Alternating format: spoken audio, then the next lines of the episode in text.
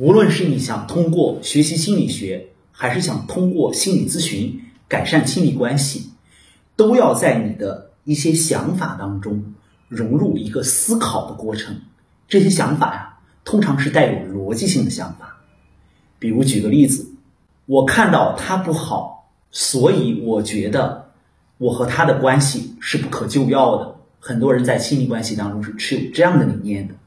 你看，我们是在两个点上进行了一个思考，因为我觉得他不好，或者是我觉得他又这样了，所以我觉得他的改变，或者是这段关系的改变是没有可能的。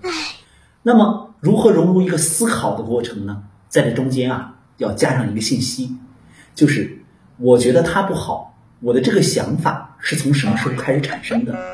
他是怎么变成今天这样的？通常在我的咨询当中啊，如果是聊到亲密关系的话题的话，我会了解一个过程，就是你所说的他这样是从什么时候开始的？你们刚结婚就这样吗？你们谈恋爱的时候就这样吗？我们会发现，这个时候啊，来访者可以尝试着主动去思考了。就是是如何一步一步变成今天这样的，那么这个过程啊，就是启动了我们的一种能力，叫做去感受这个变化的能力。这时候啊，我们就会有很多信息啊出来了。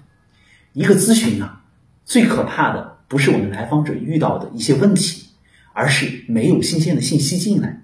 我们的生活也是如此。我们无论是通过学习还是通过咨询，想要改变一种关系的状态的时候。我们需要尝试着融入一个思考的过程。